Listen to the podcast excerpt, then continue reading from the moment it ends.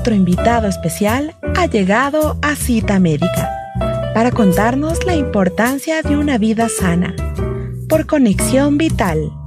Bienvenidos.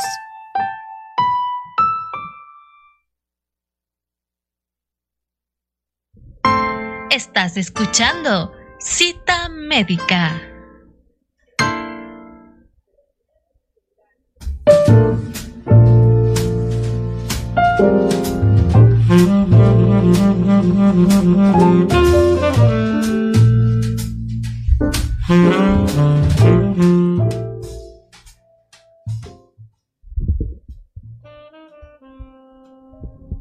Saludos cordiales y bienvenidos a un nuevo programa de Cita Médica, este espacio de salud de su radio Conexión Vital, la radio del Hospital de Especialidades de Eugenio Espejo. Para el día de hoy hemos convocado la participación del doctor Antonio Palacios. Él es cirujano de cabeza y cuello de nuestra casa de salud y precisamente vamos a hablar sobre esta especialidad que pocas veces las conocemos, la vinculamos con otras y realmente no comprendemos de qué se trata. Para ello, la participación del doctor Palacios por primera ocasión en el programa Cita Médica. Doctor, bienvenido a este espacio. Muchas gracias Jessica por la invitación y, bueno, gracias por, por, la invitación al tema que me parece que es muy importante se sepa en, en la comunidad de qué se trata la especialidad. Precisamente aquí en nuestra Casa de Salud contamos con esta especialidad al servicio de la ciudadanía, una vez que ya los pacientes han sido derivados de otras especialidades, de otras casas de salud.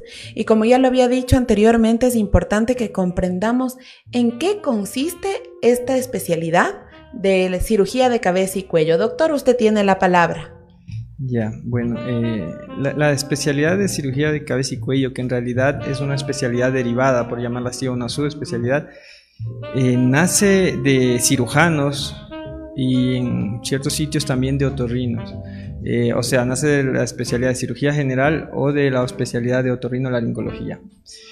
Eh, y es una especialidad o una subespecialidad que trata tumores tanto benignos como malignos. Cuando yo digo benignos quiere decir que son masas que no son cáncer y cuando digo malignos quiere decir que son cáncer. Que se encuentran en el territorio de, de la cabeza y el cuello, exceptuando la parte del endocráneo o del cerebro, que eso compete al neurocirujano.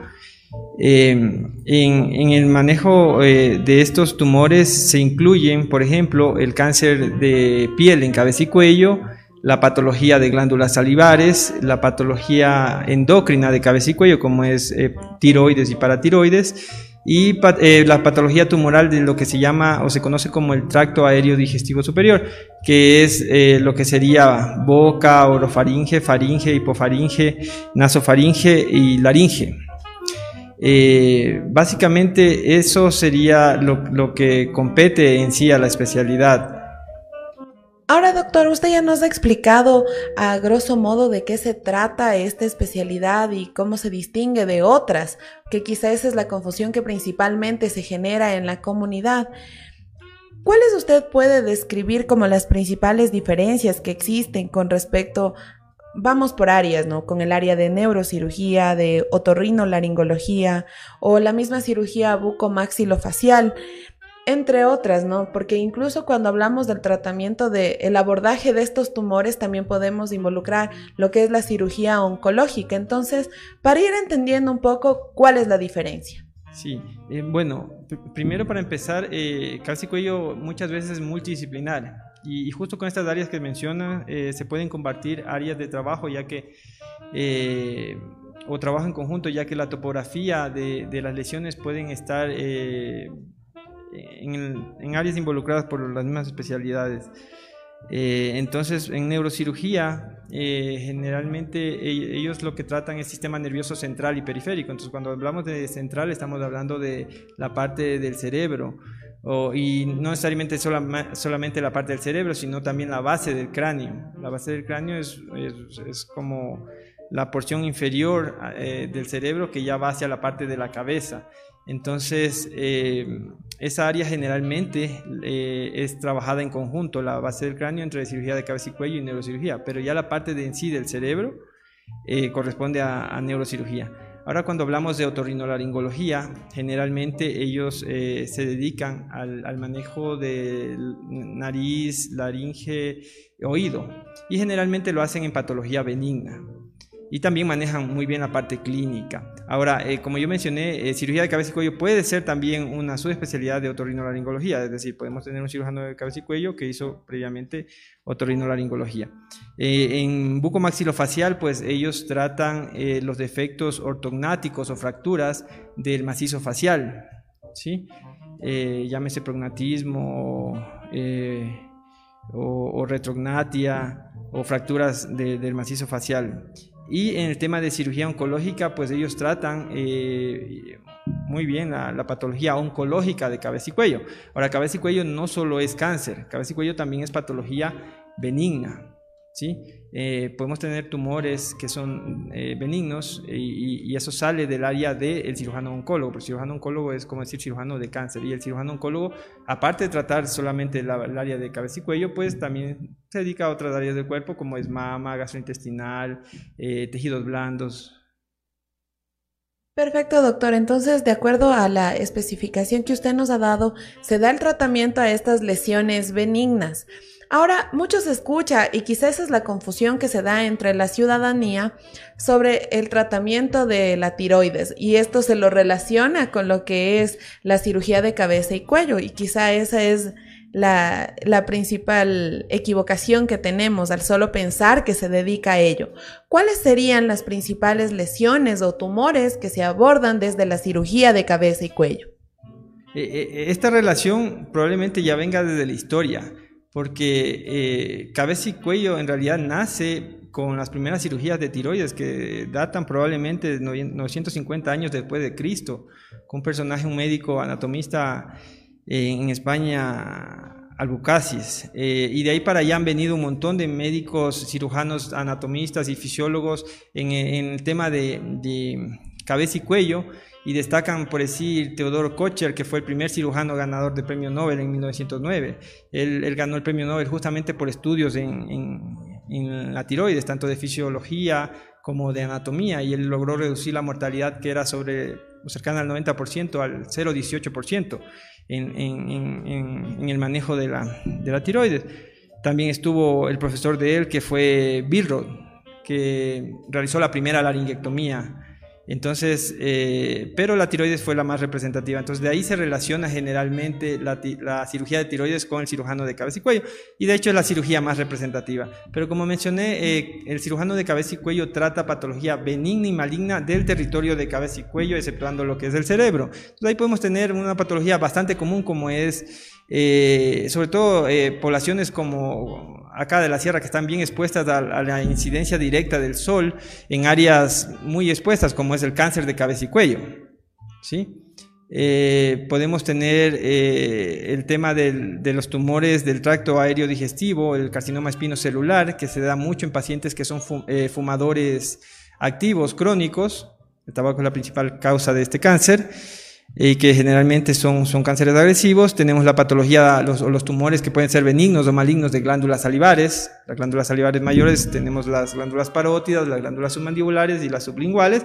Y también podemos tener glándulas eh, menores que son casi microscópicas que se encuentran en toda la mucosa de, desde la boca hasta el esófago.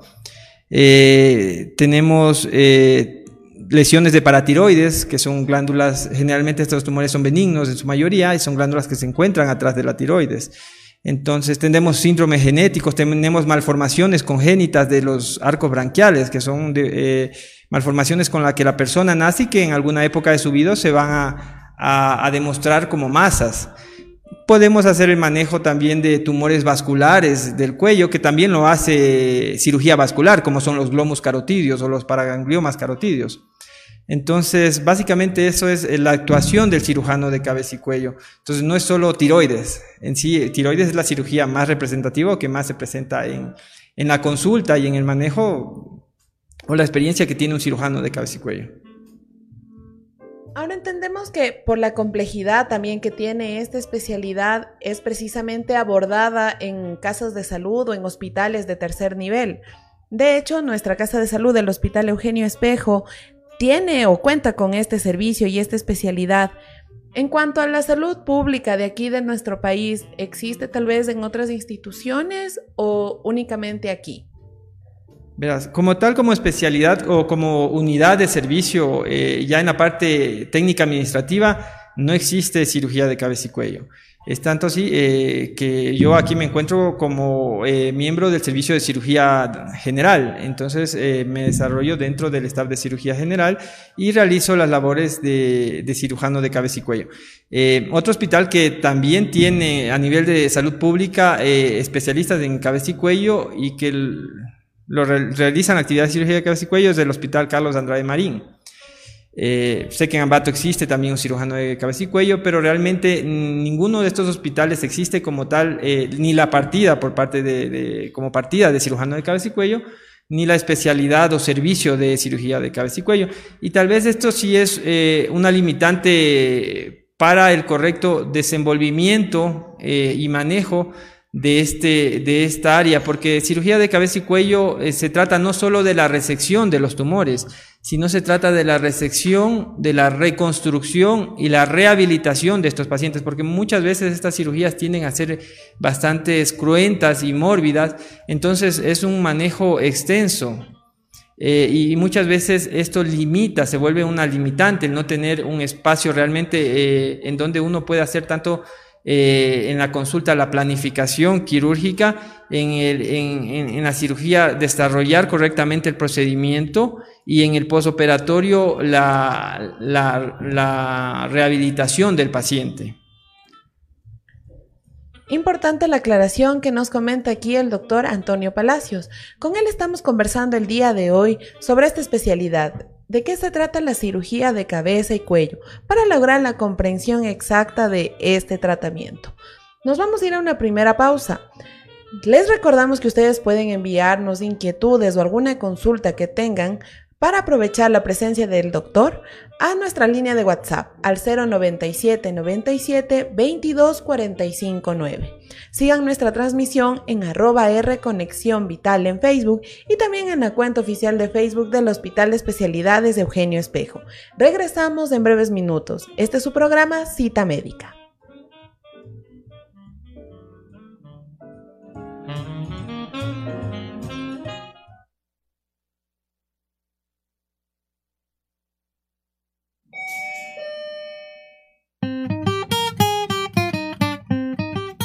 Regresamos con más de cita médica después de estos anuncios por Conexión Vital.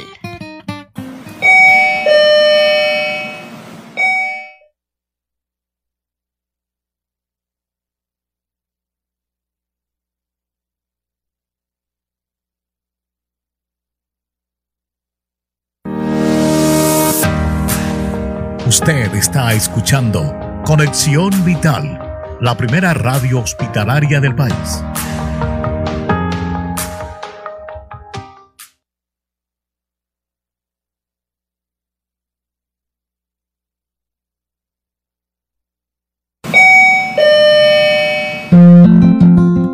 Estamos de vuelta con más de cita médica por Conexión Vital.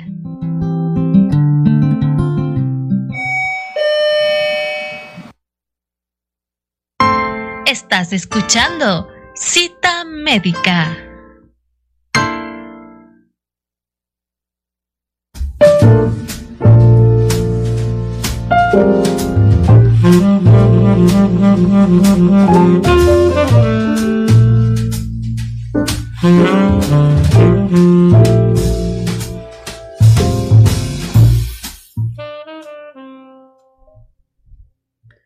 Gracias por continuar en nuestra sintonía. Para quienes nos siguen también a través de la página web del Hospital de Especialidades de Eugenio Espejo en www.hee.gov.es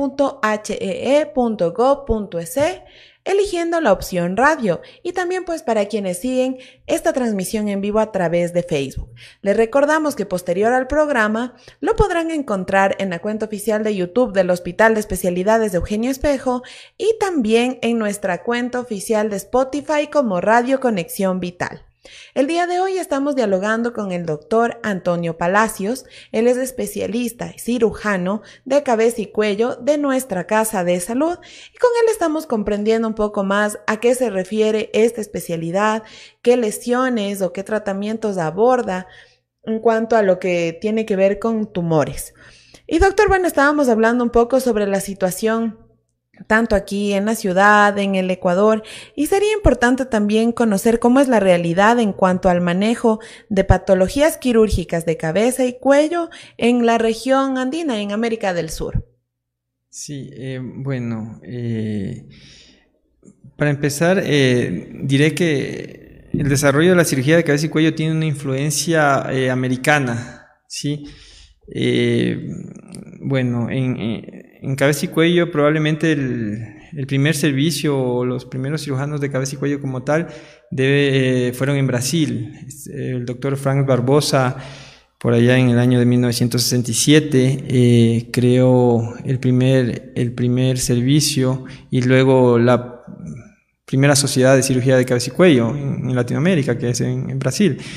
Unos cuatro años más tarde aproximadamente en Argentina, eh, igual con influencia de médicos del doctor Conley, eh, un médico americano, eh, cirujano famoso, se, creó la cirugía de cabeza y cuello en, en Argentina. Posteriormente, a años subsecuentes, fue en Chile. Posterior a esto, por 1979 más o menos, 1980, ya se crea la Sociedad de Federaciones, eh, de eh, o la Federación de Sociedades de Cirugía de Cabeza y Cuello en América Latina. Eh, entonces, al momento, en realidad, en varios países de la región ya existe la especialidad como tal. Brasil, que probablemente sea la que más años tenga, tenemos en Perú, Chile, existe en Colombia, Existe en Argentina, en Paraguay. En Paraguay en el 2008 se creó la Sociedad de Cirugía de Cabeza y Cuello. En ese país fue impulsado por, más que por los cirujanos, por los otorrinos, laringólogos. Eh, pero en la región eh, ha sido dependiente generalmente o de cirugía general derivada o de, o de otorrinolaringología. Eh, tenemos eh, ya sociedades bien conformadas en estos países y por lo tanto la especialidad está bien establecida. ¿Sí? En Perú generalmente no deriva de una subespecialidad, el posgrado allá se hace de, acceso directo, eh, pero también está bien conformada la, la, sociedad de cirugía de cabeza y cuello y, y está bien establecida. Entonces, eh, realmente es algo que ya lleva años. En Brasil, más de 60 años ya la especialidad. En el país realmente es una especialidad, eh, por decirlo así, relativamente nueva. Antes quienes trataban este tipo de tumores, en esencia, eran los cirujanos, que lo siguen haciendo, ¿no? Muy bien, los cirujanos oncólogos. Ahora, doctor, bueno, tenemos una pregunta y agradecemos a las personas que se van comunicando con nosotros a través de nuestro WhatsApp al 097 97 22 45 9 y nos consultan si el tratamiento de los nódulos tiroideos es competencia de cirugía de cabeza y cuello o en qué momento incide su participación. Un tema bien polémico, bien controversial y a veces que crea, hasta conflictos. Eh, y yo, yo, a ver, yo soy cirujano general primero y luego soy cirujano de cabeza y cuello. Yo pienso que la patología tiroidea debe tratarla quien mejor la sepa tratar, ¿sí? Eh, porque no es solo el acto quirúrgico. Eh, la patología de tiroides tiene mucha parte clínica, ¿sí? Entonces, quien la mejor sepa tratar, pues está bien, bien hecho. En este caso, tradicionalmente en el país, durante muchos años fue tratada por cirugía general.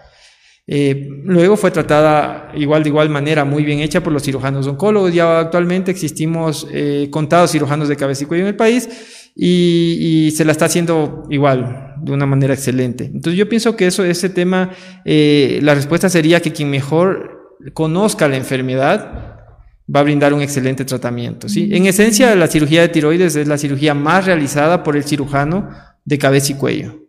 ¿sí? Es como hablar más o menos de un cirujano general la cirugía de apéndice o vesícula, más o menos para hacer esa relación.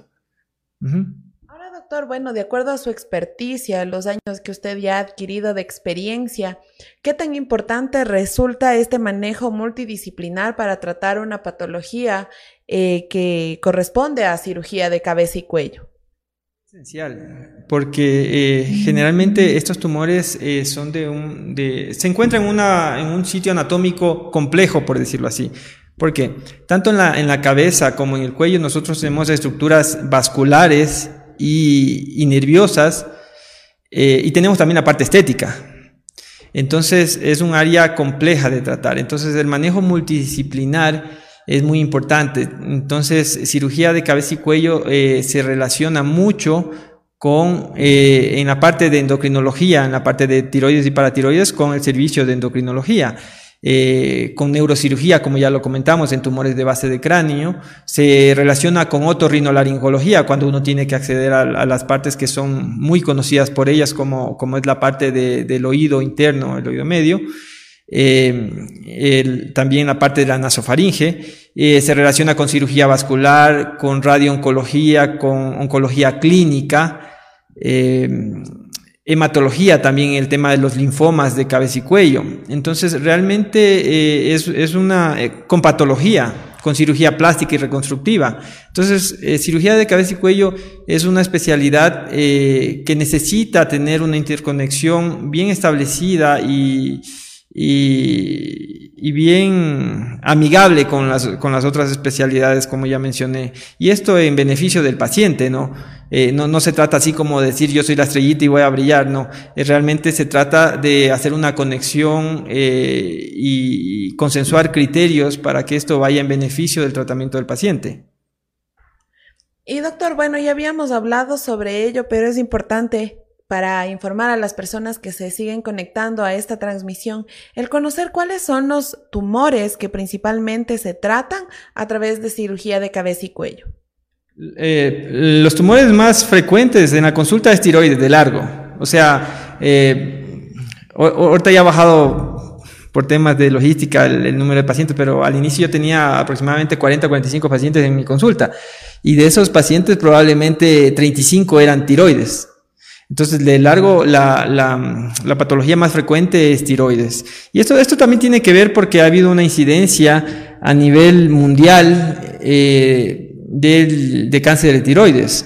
Eh, se cree que esto tenga que ver un poco con el sobrediagnóstico en tumores pequeños, pero no es del todo cierto o, exacta esa, hipótesis porque también se ha visto que los tumores grandes de tiroides han tenido un aumento en aproximadamente 20 al 25%. Entonces, lo cierto es que la incidencia de tiroides eh, ha aumentado mucho. Aquí en el Ecuador hasta el 2001 la incidencia era más o menos de de 3 por 100 mil habitantes. En el 2016 eh, se reportó que era de 22 casos por 100 mil habitantes. O sea, es bastante la diferencia en esos años en el aumento del, cáncer de tiroides. Y no han aumentado solo las formas eh, iniciales, también las formas avanzadas del cáncer de tiroides. Entonces, de largo, la, la, la, enfermedad más frecuente es el, cáncer de tiroides. Pero yo pienso que hay otras enfermedades también que son subdiagnosticadas. Por decir, el tema del hiperparatiroidismo es una enfermedad eh, subdiagnosticada y que el tratamiento eh, sobre todo en el primario, en el hiperparatiroidismo primario, el tratamiento quirúrgico es esencial y mejora mucho la calidad de vida de los pacientes. Entonces, eh, muchas veces también es el desconocimiento. ¿Sí? Tenemos otra consulta y precisamente se trata sobre este tema que usted había hablado en este momento. ¿Cuál es la calidad de vida que se le otorga a una persona que ha sido intervenida a alguna especialidad a través de la cirugía de cabeza y cuello? ¿Cómo es su calidad de vida posterior a la cirugía? Eso depende del diagnóstico y la, patología. En el tema que yo te comentaba de paratiroides, eh, cuando ya el paciente tiene una indicación quirúrgica, ese paciente la calidad de vida mejora muchísimo, muchísimo. Eh, yo tengo pacientes con insuficiencia renal que el tratamiento inicial es, es clínico, pero ya cuando el clínico, el tratamiento clínico falla y ellos tienen indicación de, de, cirugía, esos pacientes son pacientes que no pueden caminar por su osteoporosis, no pueden moverse o se fracturan solo con verlos, por decir así. Eh, y con la cirugía mejoran mucho, luego ya caminan, luego hacen una vida casi, casi normal. Ahora, eh, vamos a otro lado, eh, el cáncer de tiroides. El cáncer de tiroides generalmente es un cáncer en la mayoría, no en todos, que tiene una, una evolución lenta, sobre todo por porcentajes de la forma clásica. Entonces, cuando se tratan sin un buen, tratamiento, su, pronóstico es excelente. Pero existen enfermedades más agresivas, por ejemplo, un cáncer de boca. El cáncer de boca es agresivo desde el inicio y por lo tanto el tratamiento es agresivo. El manejo del cáncer de boca es quirúrgico hasta que el tumor sea irresecable. ¿Qué quiere decir irresecable? Que toma estructuras eh, muy importantes para la vida que si se las reseca mm, no va a tener sentido, como arteria carótida, base de cráneo, eh, le envuelve todo el esófago. Entonces, el, cáncer de boca, eh, si es resecable, hay que resecar y luego hacer la terapia adyuvante. y la calidad de vida, obviamente, disminuye un, bastante, por decirlo así. Un paciente que generalmente hay que sacarle la lengua, la mitad de la lengua, más de la mitad de la lengua, el piso de la boca, y a veces quedan deformados, muchos pacientes quedan deformados, ¿ah? pero quedan vivos. ¿Sí? Y obviamente eh, viene el tema de la rehabilitación, como yo le comentaba, que es muy importante. O sea, uno no se puede lanzar a hacer una cirugía tan extensa que probablemente le va a salir bien la cirugía y va, oncológicamente va a ser bastante buena, pero si uno no tiene el manejo multidisciplinar, la infraestructura para hacerlo, no tiene un, manejo de rehabilitación buena, entonces el paciente realmente la calidad de vida va a ser pésima. Eh, yo hago la comparación por decir, aquí en el país se le tiene mucho temor a la laringectomía total, o sea, sacar la, caja de la voz, por decirlo así, eh, por cáncer. E incluso yo creo que a veces se prefiere que ese paciente muera por ese cáncer, a tener una calidad de vida de, sin laringe o no poder hablar, pero no es tan cierto. Y ahí en Brasil, donde yo me formé, existe el coro de Sao Paulo de pacientes laringectomizados, ellos cantan, porque hay formas de rehabilitar la voz. Ya no es la misma voz, pero eh, hay voz. Y esos pacientes cantan. Entonces, los pacientes tienen una, una calidad de vida muy buena y generalmente viven 20 años sin, sin enfermedad. O sea, estamos dando eh, vida y calidad de vida. Pero para dar esto necesitamos, obviamente, eh, tener una infraestructura y un manejo multidisciplinar bien establecido. ¿Sí?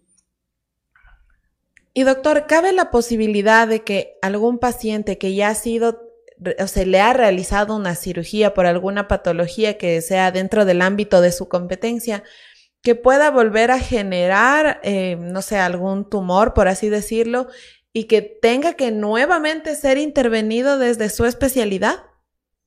Bueno, en, el tema de, cabeza y cuello, sobre todo en los tumores malignos, en cáncer siempre, por más tranquilo que sea el, cáncer, siempre hay, hay el riesgo de que la enfermedad recidive. ¿Qué quiere decir recidive o recurra? Que la enfermedad vuelva, ¿sí? O puede existir el riesgo de que la enfermedad persista. ¿Qué quiere decir que la enfermedad persista? Que realmente el tratamiento no logró resecar todo el tumor y esa enfermedad persistió, o sea, se mantuvo. En esas dos situaciones es muy probable que el paciente tenga que someterse a una nueva cirugía, ¿sí? Sobre todo si, bueno, se sometió a un tratamiento adyuvante, quiere decir a un tratamiento de oncología, ya sea eh, con medicación oncológica, quimioterapia o, radioterapia o los dos, y la enfermedad persistiera o recurriera, entonces eh, muchas veces se, se tiene que hacer una cirugía de rescate, lo que se conoce, ¿sí? Perfecto, doctor. Y bueno, ya para ir terminando con esta importante entrevista, como usted ya lo había dicho, quizá el tumor en tiroides es uno de los que principalmente se aborda desde esta especialidad, pero entonces dejemos claro, un cirujano de tiroides es lo mismo que un cirujano endocrino o lo mismo que un cirujano de cabeza y cuello, ¿o no?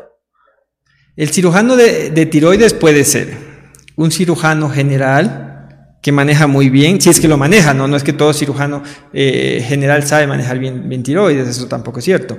Eh, si lo maneja bien, puede ser el cirujano general. El cirujano oncólogo, si lo maneja bien, lo maneja muy bien, puede ser un, o es un cirujano de tiroides. Y el cirujano de cabeza y cuello, en esencia, sí es la cirugía que más realiza.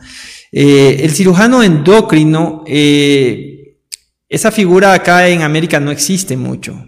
Esa figura es un poco más europea. Y el cirujano endocrino deriva del cirujano general, que se dedica a tratar las glándulas endócrinas. Pero en el cuello tenemos dos glándulas endócrinas. Tenemos, o sea, dos tipos de glándulas endócrinas. Tenemos la tiroides, ¿sí? Y tenemos eh, eh, las paratiroides, ¿sí? Y luego en, la parte del cráneo tenemos la hipófisis, es otra glándula endocrina que generalmente quienes tratan esos tumores son los, neurocirujanos o algunos otorrinos que hacen cirugía de base de cráneo también por vía nasal. Eh, pero hay, hay, hay en Europa esta tendencia y que lo hacen muy bien los cirujanos endócrinos, entonces tratan también hipófisis, tratan glándulas tiroides, paratiroides, glándulas suprarrenales que se encuentran en la parte posterior del abdomen, ¿sí? Y tratan también ovario, porque, eh, o sea, a decir cirujano endocrino quiere decir que trata todas las glándulas endocrinas, y las glándulas endocrinas son eh, tejido que secretan sustancias, hormonas al torrente sanguíneo que van a producir una acción eh, específica, ¿sí?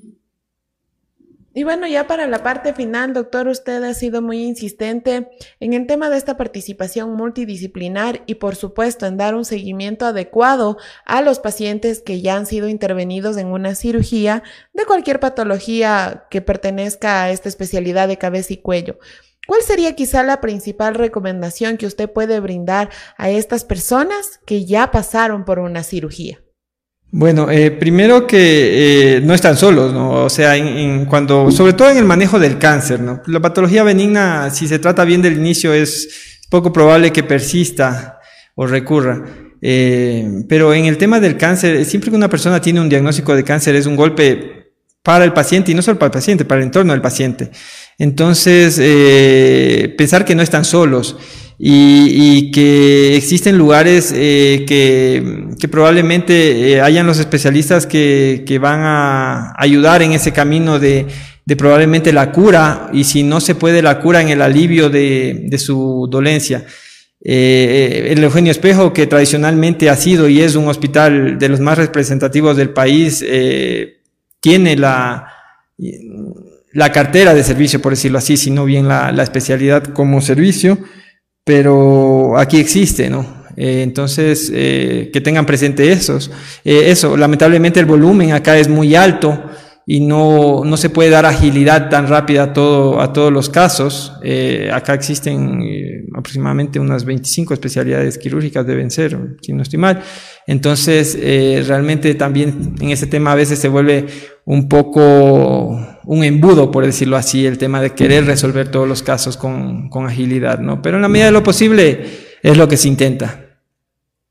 Lo importante es saber que contamos con los profesionales como usted calificados para poder brindar estas oportunidades, que al final son oportunidades de vida o de un mejor estilo de vida para todas las personas. Doctor, le agradecemos mucho por su participación el día de hoy, por aclarar estas interrogantes con las cuales partimos de este programa. Y por, por, supuesto, invitarle nuevamente para otra oportunidad a una nueva cita médica. Muchas gracias por la invitación. Eh, realmente muy contento porque eh, probablemente esto de amplíe un poco la, la, mentalidad eh, y el conocimiento, a, sobre todo a la, población general, ¿no? sobre que existe esa especialidad específica en, en el cuerpo. Y agradecerte de nuevo la invitación. Sí, y obviamente chévere si en una futura ocasión podemos hablar de un tema específico. Me, parece, me pareció muy interesante eh, primero explicar un general de qué es la especialidad. Perfecto, y qué importante es poder llegar a nuestra comunidad hablando de temas de salud para que sean de su comprensión y ustedes puedan entender también qué es lo que requiere, el tratamiento que requiere si es del caso. Y bueno, ya para cerrar este programa, como es costumbre en nosotros, Queremos enviar un saludo a las personas que nos han acompañado en la transmisión en vivo durante este programa. Un saludo especial para Fabricio Pacheco, Luz Clarita, Luis Guevara, Yomi Rubio, Teito Erazo, quien a propósito nos envía un mensaje y nos dice muchas gracias doctor por su sabiduría.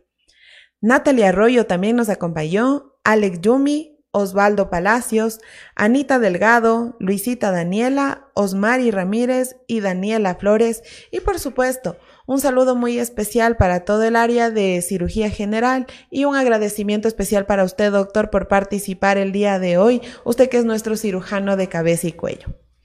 Yo, yo agradezco. Y bueno, de esta manera llegamos a la parte final de este programa. Reiterándoles que el día de mañana tendremos una nueva cita médica, así que nos pueden acompañar el día de mañana a las 10 horas. Nos acompañó en el control técnico Michelle Lara y en la conducción Jessica Pazmiño. Nos vemos el día de mañana. Hasta una nueva cita médica.